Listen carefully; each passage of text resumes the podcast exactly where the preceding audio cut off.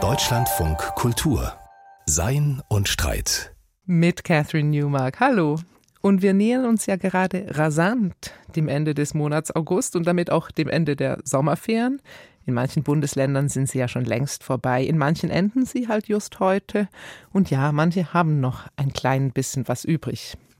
Aber am Schulanfang kommt dann doch keiner vorbei. Und wir dachten uns, das wäre mal eine gute Gelegenheit, über Philosophie an Schulen nachzudenken. Wie lernt man Philosophie im Schulalter und wie lehrt man sie? Was kann man da vermitteln? Was ist wichtig? Geht es um Klassiker oder um eine bestimmte Art zu denken? Das will ich heute einen Fachmann fragen, jemand, der sich mit der Vermittlung von Philosophie sowohl praktisch als auch theoretisch gut auskennt den Philosophen Markus Tiedemann. Er ist Professor für Didaktik der Philosophie und Ethik an der Technischen Universität Dresden. Hallo, Herr Tiedemann. Hallo, Frau Nowak. Herr Tiedemann, ich fürchte, wir müssen gleich so ein bisschen mit der ganz großen Frage einsteigen. Mir ist nämlich noch so ein alter Professor von mir aus meiner Studienzeit in Erinnerung, der meinte so was sinngemäß wie Philosophie könne man gar nicht lehren. Das ist eine Praxis, das muss man einfach machen und sich da langsam reinarbeiten. Das kann ja jetzt nun nicht stimmen aus Ihrer Perspektive. Wir lehren und lernen ja Philosophie. Wie geht das denn? Naja, zunächst einmal würde ich gar nicht massiv widersprechen wollen. Sich hineinarbeiten heißt ja nicht, dass man dabei keine Assistenz haben darf. Also tatsächlich würde ich Philosophie immer als Dualismus definieren. Sie ist einerseits Gegenstand, das sind also die kulturhistorischen Schatzkammern, die wir so haben, große Theorien, große kategoriale Unterscheidungen. Und auf der anderen Seite ist sie die Tätigkeit des Philosophierens.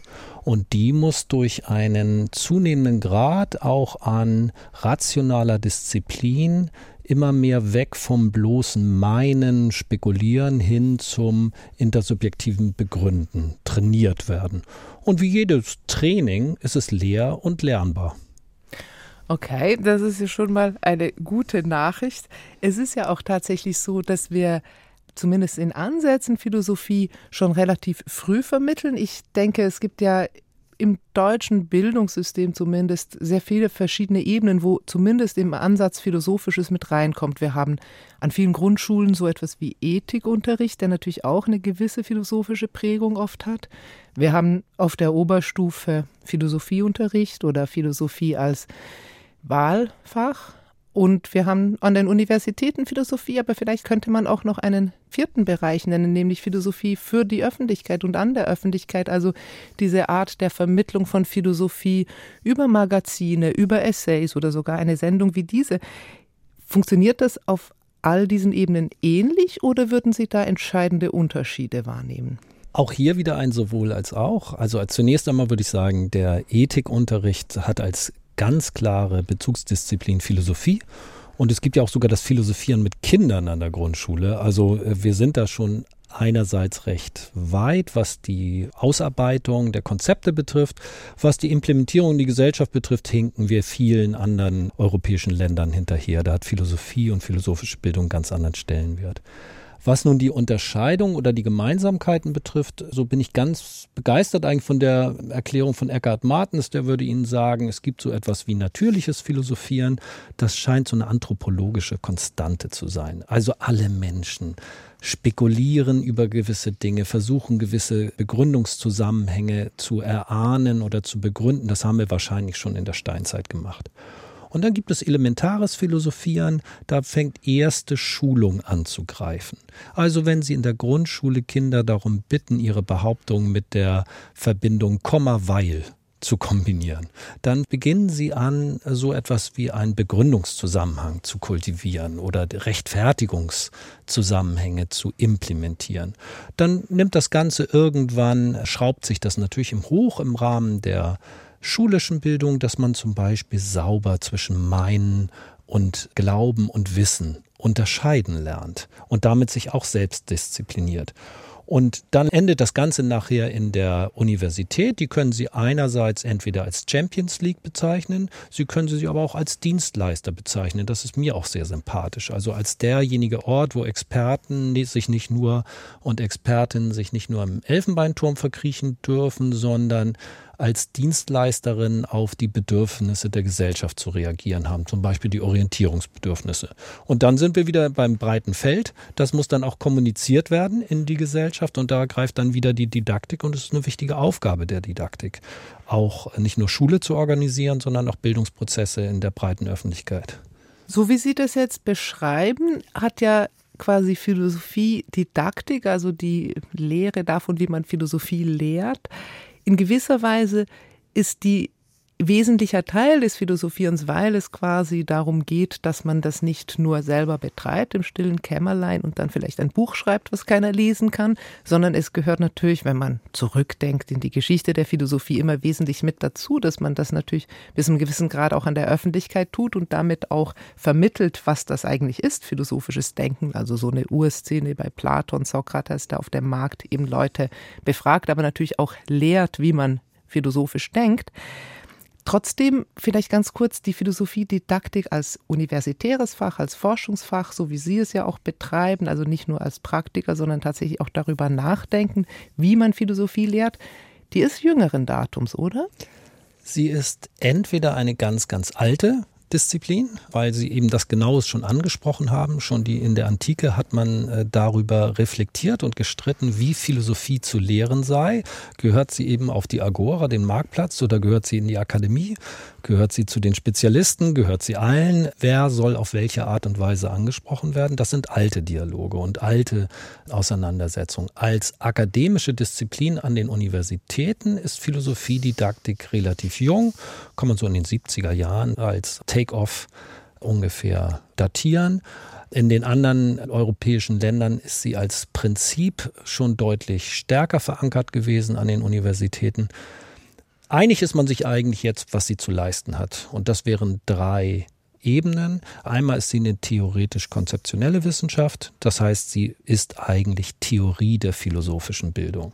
Auf der zweiten Ebene ist sie methodisch-pragmatische Wissenschaft. Das heißt, sie soll wirklich zum Beispiel an Best-Practice-Beispielen, an Methodenschulung und, und, und zeigen, demonstrieren und dokumentieren, wie guter Unterricht funktionieren kann.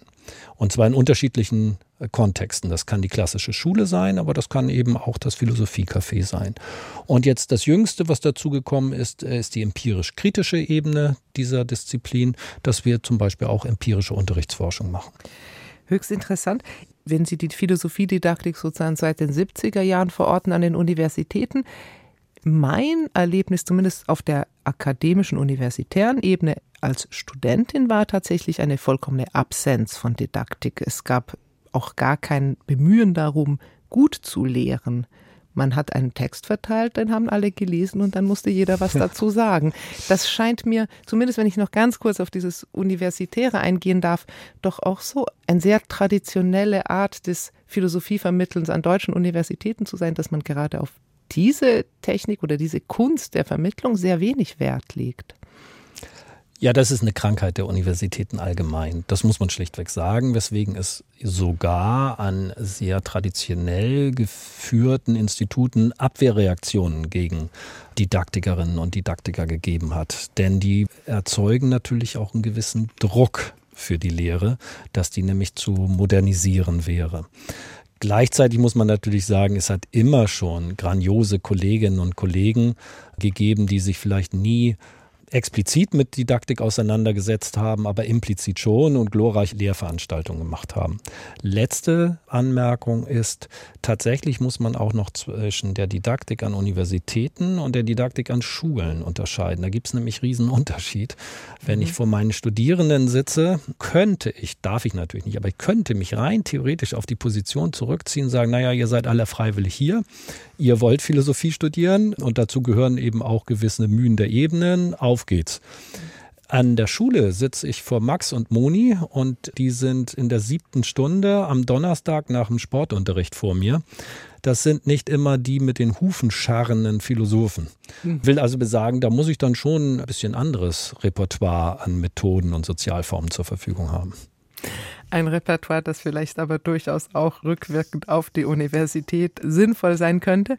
Vielleicht sollten wir jetzt aber auch übergehen zu dieser tatsächlich jetzt im engeren Sinne Frage, die wir heute haben, nämlich die Philosophie an Schulen. Wir haben schon gesagt, es gibt es in der Grundschule ebenso wie in der Oberstufe in unterschiedlicher Ausprägung. Es gibt ja diesen alten Satz, dass Kinder geborene Philosophen sind. Also nicht nur der Mensch an sich hat irgendwie das Wesen des Fragenden in sich, sondern gerade Kinder stellen doch immer ganz philosophische Fragen. Ich habe mich gefragt, in Vorbereitung auf dieses Gespräch, ob das nicht eigentlich ein Klischee ist. Also in der kursorischen, empirischen Selbsterfahrung ja, ab und zu stellen sie eine große Frage, aber in aller Regel sind sie recht konventionell in ihren Meinungen und Eindrücken der Welt. Wie immer, wenn man sich um Wahrheit bemüht, muss man, glaube ich, differenzieren. Zum einen ist es ein Klischee, es ist auch eine Wunschvorstellung, äh, nicht seltene Wunschvorstellung von Erwachsenen. Und es ist äh, das Ausblenden, dass Kinder oft einfach nur herrlichen Unsinn reden. Mhm. Und das kann ja übrigens auch wunderbar sein. Das andere wiederum, was sicherlich philosophisch fruchtbar sein kann, sind, glaube ich, zweierlei Dinge. Das erste ist, dass Kinder, zumindest wenn man sie nicht verdorben hat, oft keine Angst vor Fragen haben und damit oft Fragen zu Selbstverständlichkeiten stellen, die wir schlichtweg geschluckt haben.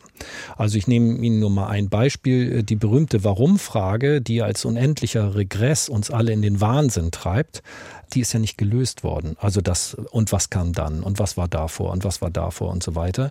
Wir haben uns als Erwachsene schlichtweg daran gewöhnt, dass man irgendwann entweder ein dogmatisches Ende setzt und sagt, dann war denn ein Gott oder ein äh, scientistisch-dogmatisches Ende war ein Urknall und dann ist aber Schluss der Diskussion. Und Kinder erinnern uns daran, dass das eben kein Ende ist. Es sind keine befriedigenden Lösungen. Und ich gebe Ihnen noch ein weiteres Beispiel und das ist jetzt aus der zweiten Ebene. Wir haben ein falsches Verständnis von Entwicklungspsychologie lange Zeit gehabt. Piaget und Kohlberg haben natürlich ihre massiven Verdienste, aber heute wissen wir, dass die Entwicklung eines Menschen sowohl rational als auch emotional nicht in einem Stufenmodell, sondern in einem Netzwerk verfolgt. Und die Ausschläge sind nicht so einmal, ich habe einmal einen Stufensprung und dann bin ich auf dieser Stufe und bleibe da, sondern dass es eher Ausschläge eines Seismographen sind, die ein immer dichteres und dichteres Netzwerk erzeugen. Und da können Kinder sehr früh, ich kenne das aus eigener Erfahrung, könnte auch Beispiele geben, sehr, sehr weit über ihren mehrheitlich praktizierten Entwicklungsstand hinausschießen und sind dann sehr dankbar, wenn sie Orientierungsangebote erhalten. Also da gibt es sozusagen kleine Ausschläge nach oben.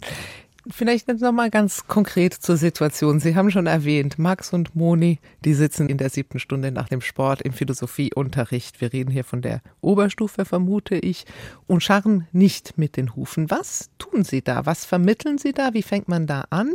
Wie weckt man dieses Interesse für Philosophie, sofern es eben nicht unbedingt schon vorhanden ist oder auch einfach aus der Situation geschuldet ein generelles Desinteresse an Schulunterricht besteht? Wie macht man aus Kindern Philosophen? Wie bringt man Schülerinnen und Schüler dazu zu philosophieren? Auch hier ist es wieder eine Mischung zwischen technischen Herangehensweisen, Organisation von Unterricht, äh, Sozialformen und einer gewissen Grundhaltung. Und letzteres würde ich gern mal bestellen. Also das Muster, in dem wir heute Philosophieunterricht anwenden, wird zusammengefasst unter Problemorientierung. Mhm. Denken Sie an den Erfolgsroman Sophies Welt. Der ist wunderbar und der hat auch ganz viel für philosophische Bildung getan, aber ist eigentlich genauso, wie man Philosophieunterricht nicht machen sollte. Nämlich so ein armes Mädchen wird einmal vom Anfang bis zum Ende durch durch die Philosophiegeschichte gejagt, egal ob sie das interessiert oder nicht. So läuft ja übrigens auch wissenschaftliche Forschung nicht. Wir gehen ja nicht immer die ganze Philosophiegeschichte durch, sondern arbeiten systematisch zu Problemen. Genauso das machen wir in der Schule auch. Also ein problemorientierter Zugang wäre, liebe ich eigentlich meine Freunde oder ist das was anderes? Soll ein entführtes Flugzeug abgeschossen werden, ja oder nein? Wirklich ergebnisoffen diskutieren. Ist Todesstrafe akzeptabel? Ist sie das nicht? Kann es gerechte Kriege geben oder kann es überhaupt jemals einen Friedenszustand geben? Und derartige Fragen. Und dann kommen die Angebote der Philosophiegeschichte, Eckhard Martens würde sagen, als Dialogpartner gerne mit ins Spiel, aber nicht als ihr um äh, Aristoteles wird nicht gelesen, weil er Aristoteles ist, sondern weil er hoffentlich was Substanzielles zur Leitfrage zu sagen hat. Hat er das nicht, dann gehört er nicht in diese Unterrichtseinheit.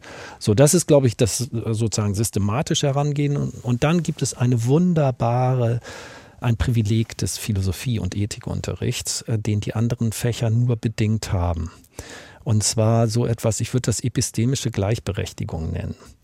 Sie können als Lehrerin gewisse Fragen der Philosophie komplexer beantworten als ihre Schülerinnen und Schüler, aber nicht unbedingt wahrer. Ob ein entführtes Flugzeug abgeschossen werden sollte, ja oder nein, können Sie sicherlich unter Rückgriff auf komplexere Theorien begründen. Sie können aber nicht letzten Instanz zu Ihren Schülern sagen, das ist die richtige Antwort und deine ist die falsche. Weswegen Sie mit Ihren Schülern das praktizieren können, was man so, ja, vielleicht platonische Erotik nennen könnte. Also wirklich eine Gleichberechtigung, eine Begegnung auf Augenhöhe, teils in der Aporie, teils aber auch in so einem wertschätzenden Streit. Sie müssen auch unter eine Arbeit schreiben können, eins plus du Scheusal. Weil das Argument quasi ein amoralisches dann wird. Erotik ist jetzt tatsächlich vielleicht in diesem Sinne ein philosophischer Fachbegriff. Ne? Also wir reden hier nicht über Sexualität, sondern Naja, das natürlich nicht. Das setze ich jetzt einfach mal voraus, dass man den Begriff auch mal verwenden kann, auch wenn er in vielen Kontexten verdorben wurde. also das Lehrer-Schüler-Verhältnis als ein tatsächlich auch gegenseitiges Interesse. Ist es denn auch so, wenn man vor diesen Schülern sitzt oder wenn man eine Arbeit bekommt, die ein 1 plus du Scheusal ist, dass man da etwas umgekehrt auch lernt als Lehrender, weil es quasi auf einer gewissen Ebene, wie Sie sagten, eine Gleichberechtigung gibt, weil man selber keine größere Wahrheit hat? Ja, ich glaube, ich würde das an einem Beispiel deutlich machen. Das mhm. liegt jetzt viele, ja, auch oh Mensch, liegt 15 Jahre zurück oder noch länger. Ich war selbst Lehrer, bevor ich Professor geworden bin und habe zusammen mit einer Schülerin von mir, eine exzellente Schülerin, einen Aufsatz in einer Fachzeitschrift über das Streiten von äh, Schülern und äh, Lehrerinnen veröffentlicht. Und wir haben uns tatsächlich massiv gestritten über die Frage, gibt es einen freien Willen? Und meine Schülerin hatte exzellente Argumente dafür, dass es keinen freien Willen gibt, weswegen sie auch exzellente Noten hat. Sie hat mich aber zu keiner Zeit überzeugt. Aber man muss auch sagen, dass ich nur erreichen konnte, dass sie zugeben musste, dass ich auch gute Argumente hatte, aber dass die keine Letztbegründung leisten konnten. Und deswegen konnte ich weder von ihr verlangen, noch war das mein Ziel, sie in irgendeiner Weise zu bekehren. Das Interessante, jetzt haben Sie schon Letztbegründung gesagt, es ist natürlich bei sehr vielen Dingen, über die man philosophisch nachdenkt, so, dass es nicht letztbegründet werden kann. Und damit stößt man ja in der Philosophie auch immer wieder an Grenzen. Es ist nicht so, dass es nicht auch Gegengründe, Gegenmeinungen geben kann.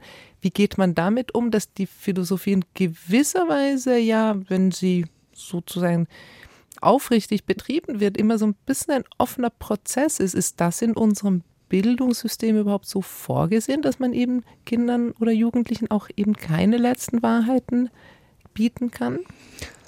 Oder sprechen Sie eine ganz große Diskussion an, die wird in der Philosophiedidaktik Wertevermittlungsdilemma genannt. Also wenn Sie in die Rahmenpläne, übrigens alle europäischen Länder schauen, dann steht da mehr oder weniger immer in der Präambel drin, vermittle Demokratie, Menschenrechte und Toleranz. So, das hast du zu tun. Wenn Sie gleichzeitig sagen, das Fach Philosophie und Ethik hat als höchstes Ziel die Entfaltung von Urteilskraft, von freier Urteilskraft, sappere Aude, habe mutig deines eigenen Verstandes zu bedienen, dann sind Sie in einem Dilemma. Ich kann natürlich nicht einerseits zu einer Schülerin sagen, ich tue alles, um deine freie Urteilskraft zu kultivieren, aber andererseits am Ende musst du von diesen drei Werten überzeugt sein. Philosophie hat immer was Gefährliches, was Anarchisches an sich. Aber ich will Folgendes dagegen halten. Das stößt erstens an inhaltliche Grenzen. Wir müssen keine Angst haben, dass aus dem Philosophie- und Ethikunterricht zum Beispiel Rassisten herausgehen. Rassismus ist dämlich. Und das kann man einfach zeigen. Es gibt keine guten Gründe für den Rassismus. Weswegen man so eine Diskussion im Philosophie- und Ethikunterricht ruhig führen sollte, die hat etwas Heilendes, etwas Aufklärendes. Äh, sie können nicht klug und rassistisch gleichzeitig sein. Sie können allerdings klug und Antidemokratin sein. Das ist mir höchst unsympathisch, aber schauen Sie mal in die Philosophiegeschichte. Platon war kein Demokrat, Aristoteles auch nicht und die Liste ist verdammt lang und kippt dann erst so in der Neuzeit für dahin, wo wir wollen.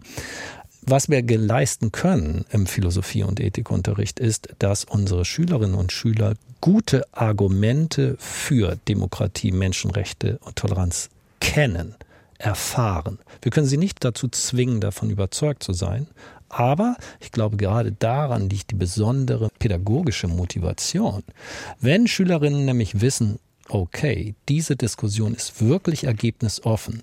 Und ich muss nicht das sagen, was Lehrerinnen hören wollen, sondern ich kann allein mich dem Prozess der rationalen Rechtfertigung stellen. Dann können die Stärken dieser drei hier genannten Werte besonders hervortreten.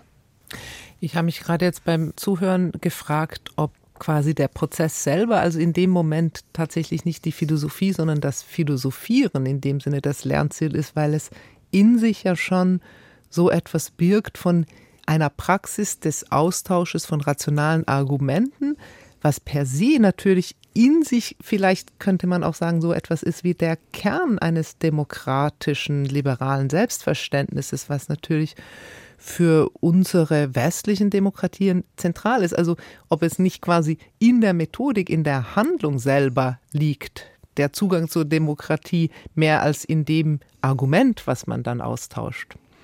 Ja, da bin ich sehr überzeugt von dem, was Sie sagen. Würde vielleicht zwei Anmerkungen machen wollen. Mehrheitlich besteht oder zum größeren Teil philosophische Bildung tatsächlich in der Kompetenz des sich rechtfertigen Könnens. Man muss natürlich zugeben, dass der gewisse Kenntnisse impliziert. Wenn Sie Kants Metapher des Orientierungs in Denken nehmen, dann übertragen wir das mal auf Orientierung auf hoher See. Sie müssen was können. Sie müssen Karten lesen können und Sie müssen mit Ihrer Mannschaft kommunizieren können. Sie müssen aber auch etwas kennen. Damit man sich orientieren kann, muss man Koordinaten kennen. Moralisch und auch politisch können Sie zum Beispiel wirklich nur substanziell argumentieren, wenn Sie beispielsweise den Unterschied zwischen Konsequenzialismus und Prinzipienethik kennen. Sonst können Sie das gar nicht. Das Zweite, Sie müssen sowas Volitionales haben. Sie müssen die Bereitschaft und den Wunsch haben, sich ihrer Kompetenzen und Kenntnisse zu bedienen. Ja, und das andere, was Sie gesagt haben, da stimme ich Ihnen in Gänze zu. Das ist das Kerngeschäft unserer Gesellschaft, ist der Rechtfertigungsprozess, nämlich die, die Akzeptanz, dass es bessere und schlechtere Gründe gibt und dass ich immer dann, wenn ich etwas fordere, der Öffentlichkeit, dem konkreten Gegenüber Rechtfertigung schuldig bin. Das ist übrigens das, was die Philosophie der Menschheit geschenkt hat, nämlich die Unterscheidung zwischen guten Gründen, die Unterscheidung zwischen Wissen, Meinen, Glauben. Und das ist das, was in unserer Gesellschaft gerade verloren geht. Dazu haben Sie ja auch gerade unlängst einen sehr schönen Essay veröffentlicht. Postaufklärungsgesellschaft heißt das Buch, was wir verlieren und was uns bevorsteht. Es ist Anfang dieses Jahres erschienen bei Brilmentis. Ein sehr eindrücklicher und sehr traurig oder pessimistisch stimmender Text, weil sie tatsächlich darin auch zeigen oder argumentieren, dass es mit diesem Ideal, diesem Ideal, was für unsere Demokratien zentral ist, nämlich dass man rechtfertigen kann, was man denkt und auch, dass man gute Gründe angeben muss für seine Überzeugungen, zumindest im öffentlichen Forum, dass uns das gerade massiv und nachhaltig verloren geht und dass mit anderen Worten das Zeitalter der Aufklärung vorbei ist und damit würde ich sagen, implizit wahrscheinlich auch das Zeitalter der Philosophie, also Rabenschwarze Prognose. Wie kommen wir da wieder raus? Tatsächlich ist Bildung im Allgemeinen und philosophische Bildung im Besonderen nahezu der einzige Hoffnungsacker, den wir noch haben. Worunter leidet unsere Gesellschaft? Sie leidet darunter, dass eben dieser Rechtfertigungsdruck und die Akzeptanz dessen, dass es bessere Gründe gibt und schlechtere äh, nicht den gleichen Anspruch erheben können, verloren geht. Also dafür gibt es mindestens drei Ebenen. Die erste Ebene ist eine rein epistemische. Tatsächlich, der Konstruktivismus würde sagen, sowas gibt es gar nicht wie äh, bessere und schlechtere Argumente. Das ist aber für mich eigentlich eine Laborratte aus dem philosophischen Labor. Das ist als intellektuelle Übung, ist das sehr geeignet. Julian Niederrümelin würde sagen, außerhalb des Oberseminars Philosophie sind wir alle Realisten. Wir wissen, dass es gewisse Dinge objektiv gibt. So, die zweite Ebene ist, dass wir uns schlicht und ergreifend daran gewöhnt haben, uns diese Selbstdisziplin des Rechtfertigens, der Selbstkritik nicht mehr antun zu wollen. Tatsächlich kann man gar nicht genug darüber erschrecken, dass die älteste Demokratie der Neuzeit einen Menschen zum Präsidenten gewählt hat, der explizit gesagt hat, Wissenschaft ist mir egal. Ich richte mich nach dem, was sich gut anfühlt. Das ist genau das Leben unmündiger Menschen. Also eine Gesellschaft hat explizit einen Menschen zum Präsidenten gewählt, gesagt, ich will unmündig sein. Das ist natürlich Abschied von diesem Prinzip. Und die letzte Ebene ist dann die nächste Verwirrung, dass wir meinen, das Prinzip der Objektivität und der Rechtfertigung sei ein eurozentristisches Machtinstrument. Und damit geben wir die Idee der Menschenwürde auf und treiben leider die Geister des Rassismus, die wir mühselig zur Vordertür rausgejagt haben, lassen wir durch die Hintertür wieder rein. Das sind jetzt zwar drei sehr unterschiedliche Punkte, die Sie angesprochen haben. Das eine der Rechtspopulismus, das Gefühlige, das andere eine Kritik an gewissen akademischen Denkweisen, Konstruktivismus oder Postmoderne. Und das dritte ist eine Kritik, die müssen Sie vielleicht noch ganz kurz ausführen, damit es nicht zu Missverständnissen kommt. Mhm. Inwiefern kommt der Rassismus für uns durch die Hintertür wieder rein, wenn wir Werte als westliche Machtinstrumente auffassen? Zum Letzteren. Der erste Fehler besteht darin, die Aufklärung unter Generalverdacht zu stellen, weil sie in einer historischen Epoche wirkungsmächtig wurde, in der grauenvolle Menschenrechtsverbrechen geschehen sind. Denken Sie an Sklaverei, denken Sie an Kolonialismus, all diese grauenvollen Menschenrechtsverbrechen. Die sind aber trotz und nicht durch die Aufklärung entstanden. Folgendes Beispiel. War Kant Rassist? Nach heutigen Maßstäben war der frühe Kant rassistisch. Ist er es geblieben? Nein. Wer hat ihn geheilt? Er selbst und seine Philosophie. Weswegen wir äh, wirklich falsch liegen, wenn wir jetzt seine Philosophie verdammen. Sie würden ja auch nicht eine wirkungsmächtige Medizin verdammen, weil die Medizinerin, die sie erfunden hat, selbst mal die Krankheit hatte. Das ist ein absoluter Fehlschluss. Und machen wir es kurz an den Menschenrechten noch deutlicher, die wir übrigens allein der Aufklärung verdanken. Demokratie, Menschenrechte und Toleranz verdanken wir allein der Aufklärung. Alle anderen, zum Beispiel die Religionen, haben nicht dazu beigetragen, sich sondern dagegen gewehrt. So, ich möchte es nur an den Menschenrechten deutlich machen. Sie können sagen, die Menschenrechte sind ein westliches Kulturprodukt und sie zu übertragen wäre Neokolonialismus dann haben sie nicht verstanden, was die Menschenrechte sagen. Die Menschenrechte sind eine Metanorm und keine Vorschriften für eine Lebensform. Sie sind keine Vorschriften, kapitalistisch zu leben. Sie sind keine Vorschriften, den American Way of Life zu leben. Ottfried Hörfe würde sagen, die Menschenrechte sind Ergebnis eines Metatausches. Jeder Mensch hat das Recht, sofern er einem anderen nicht schadet, seine Vorstellung, seine Konzeption eines guten menschlichen Lebens zu leben. Und genau das schützen die Menschenrechte. Wenn du also anders sein willst, dann bist du ein Fan der Menschenrechte und kein Gegner der Menschenrechte. Denn die Menschenrechte sind nichts anderes als der Schutz für dich, anders sein zu dürfen. Dass der Kolonialismus eins der größten Menschheitsverbrechen ist, ist unbestritten. Darüber brauchen wir gar nicht zu sprechen. Aber aus welchen Gründen hat er denn geendet? Mit welchen Argumenten ist er denn kritisiert worden? Mit den Argumenten der Aufklärung. Und andere haben wir doch nicht. Wenn wir zum Beispiel die Idee universeller ethischer Prinzipien aufgeben, dann sind alle ethischen Prinzipien egalitär gleich. Dann ist plötzlich auch Rassismus wieder akzeptabel. Denn das ist eine ethische Position. Es wird also sehr komplex, wenn man es tatsächlich immer wieder zurück auf das philosophische Begründen führt. Vielleicht nochmal, um den Bogen zurückzuschlagen, weil Sie ja tatsächlich dem Philosophieren jetzt hier einen wahnsinnig großen Stellenwert einräumen. Also wenn es so wäre, dass alle Menschen in dieser Art und Weise sich philosophisch bilden würden, nämlich lernen würden, gute Gründe anzuerkennen, ihre eigenen Gründe zurechtzufertigen, dann würden wir alle in Demokratien leben, dann würden wir alle aufgeklärte Gesellschaften sein. Ist das irgendwie überhaupt auch nur ansatzweise realistisch? Das sind zwei Fragen. Wenn ich den Realismus ausblende und sage, wenn äh, dieser Bildungsprozess erfolgreich wäre, dann würden wir es. Davon bin ich tatsächlich überzeugt. Wohlwissend, dass es da gute Gegenargumente gibt, die ich jetzt aus Zeitgründen nicht nennen kann.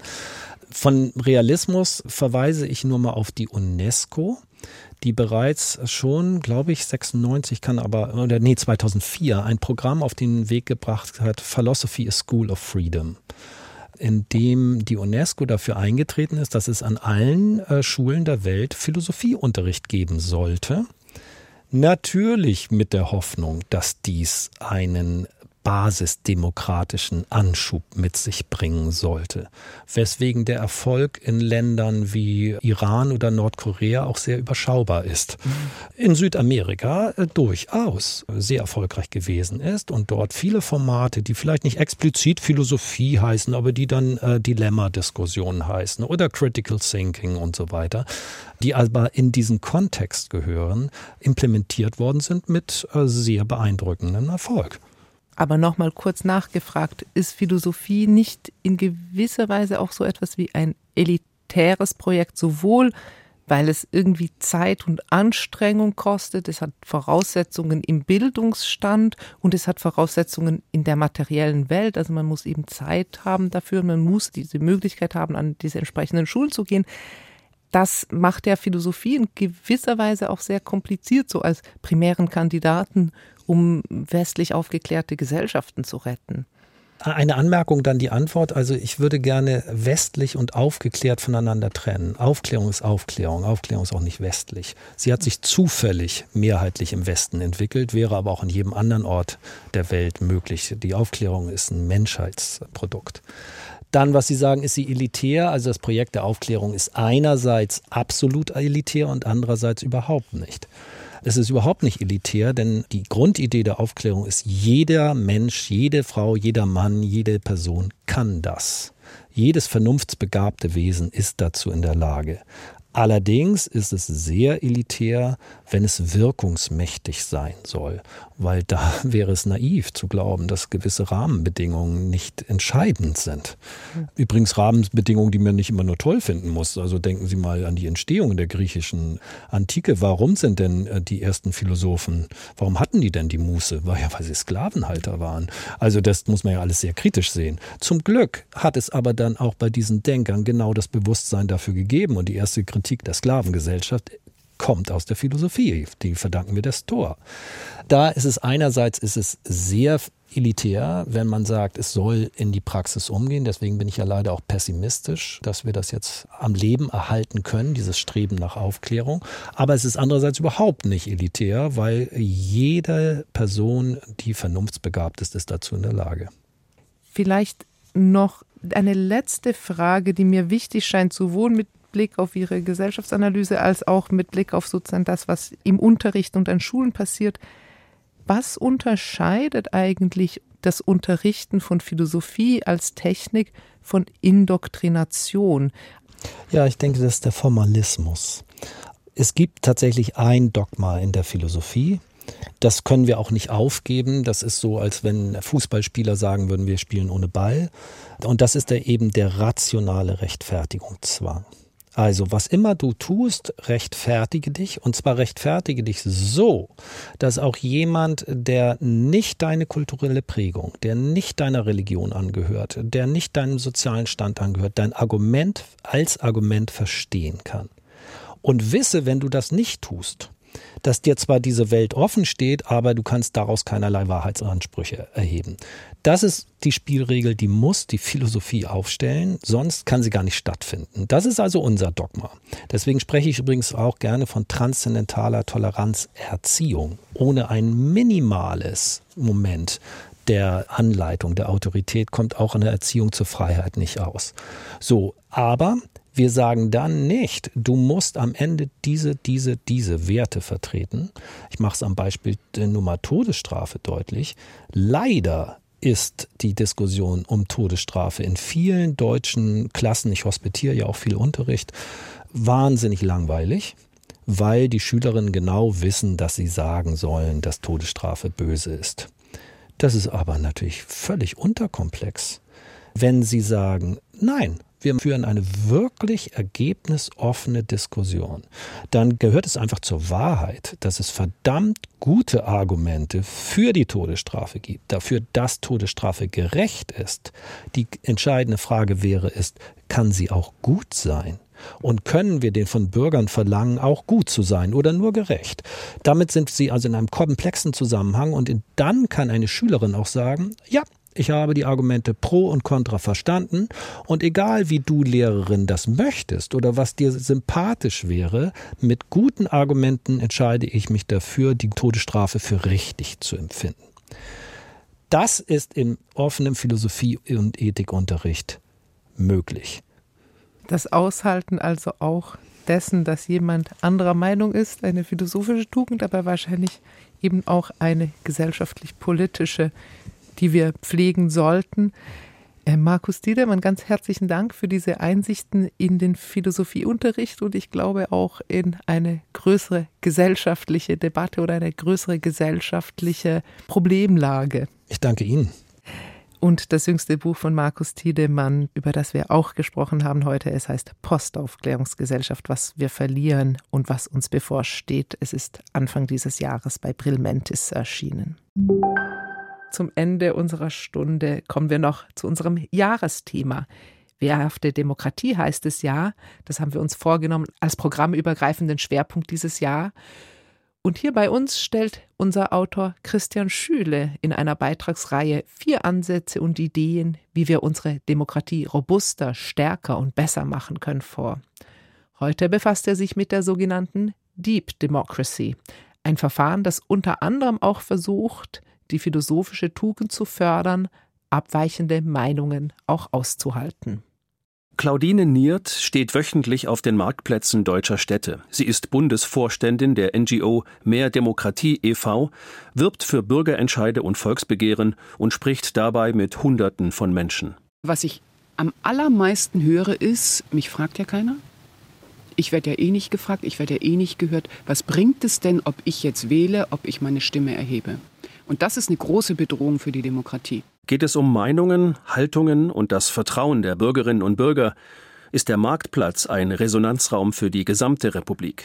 Nierts Schlussfolgerung ist düster. Wenn die Politik nicht sofort sich zusammentut mit der Bevölkerung und die Nöte, Ängste und Gedanken der Bevölkerung ernst nimmt und die Bürgerinnen und Bürger sofort mit einbezieht in die Lösungsfindung, dann fliegt uns die ganze Kiste noch um die Ohren. Ist das nicht die große Frage der Zukunft? Wie ließe sich im Kleinen verhindern, dass uns irgendwann die Kiste um die Ohren fliegt? Ein Konzept mit dem Namen Deep Democracy könnte das Problem des schwindenden Vertrauens an der Wurzel packen. Das Ungewöhnliche daran, Deep Democracy sucht gezielt den Konflikt, um im Ergebnis dann tragfähige Kompromisse zu ermöglichen. Differenzen sollen anerkannt und abweichende Haltungen in Entscheidungen mit einbezogen werden. In Deutschland ist das bisher kaum bekannt, in den Niederlanden hingegen weit verbreitet, in Unternehmen, Institutionen und als Forschungsrichtung an Hochschulen. Nehmen wir an, 30 Menschen versammeln sich. Dann haben 30 Menschen 30 zum Teil sehr verschiedene Meinungen zum selben Thema. Welche Meinung wird gehört? Welche setzt sich durch?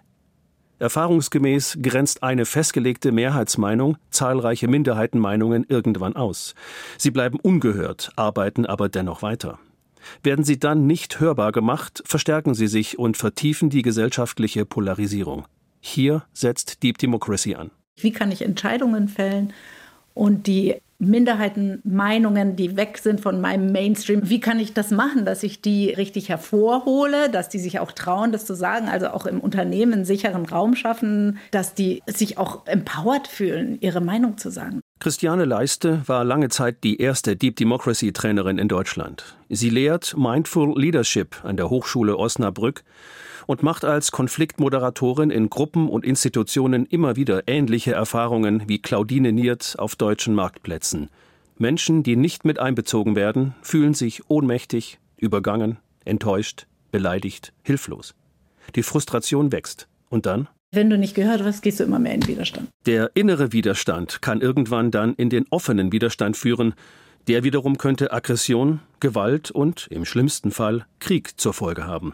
Oder aber Rückzug, inneres Exil, Resignation, Aufkündigung der Demokratie. Deep Democracy Trainer fördern ganz bewusst den Streit innerhalb einer Gruppe, damit vorhandene Differenzen zum Vorschein kommen. Erste Grundbedingung: jede und jeder muss dialogbereit sein. Die zweite, alle erklären sich bereit, alles zu sagen und alles, was gesagt wird, auszuhalten. An beidem schon könnte es in der Alltagspraxis scheitern, denn wer sich abgewendet hat, kehrt womöglich auch in geschützten Räumen nicht in ein Gespräch zurück. Aber wenn der Streit nach Regeln gelingt, artikuliert sich Widerstand durch ein hörbares Nein gegen die Mehrheitsmeinung. Ob in der Gruppe oder in der Gesellschaft, die Kunst besteht dann darin, der identifizierten Meinungsminderheit ein Angebot zu machen. Christiane Leiste. Was brauchst du, um mitzugehen? Und das ist eben ganz wichtig, weil jetzt, wenn zwei, drei Leute sagen, ich brauche dies und jenes, um mitzugehen, dann wird die Entscheidung komplexer. Also dann baust du das nochmal in die Entscheidung ein. Da kommt sozusagen die Weisheit der Minderheit mit rein. Aber wohin mit dem Nein außerhalb des geschützten Trainingsraums im Alltag? Zum Beispiel in eine App. So geschieht es seit 2016 in Taiwan. Plattformen wie Wie Taiwan oder Join ermöglichen jeder Bürgerin und jedem Bürger zu jeder Zeit an jedem Ort des Landes Eingaben zu übermitteln. Jede und jeder kann eine E-Petition starten. Erhält sie durch Unterstützer mindestens 5000 Unterschriften, müssen Regierungsbehörden per Gesetz zum Anliegen Stellung nehmen. Auch in Deutschland gibt es zarte Ansätze digitaldemokratischer Beteiligung. Als bundesweit erste Kommune machte die Stadt Tübingen 2019 mit der Bürger-App kommunale Bürgerbefragungen auf dem Smartphone möglich. Die Ergebnisse, heißt es, dienten dem Gemeinderat als Entscheidungshilfe bei Beschlüssen. Andere deutsche Städte sind diesem Beispiel mittlerweile gefolgt. So gut das nun klingen mag, das direkte Gespräch, wie es Deep Democracy befördert, wird dadurch nicht ersetzt. Deep Democracy, Christian Schüle hat sie uns vorgestellt. Und das war's von seinem Streit für heute. Ich bin Catherine Newmark. Tschüss, machen Sie's gut.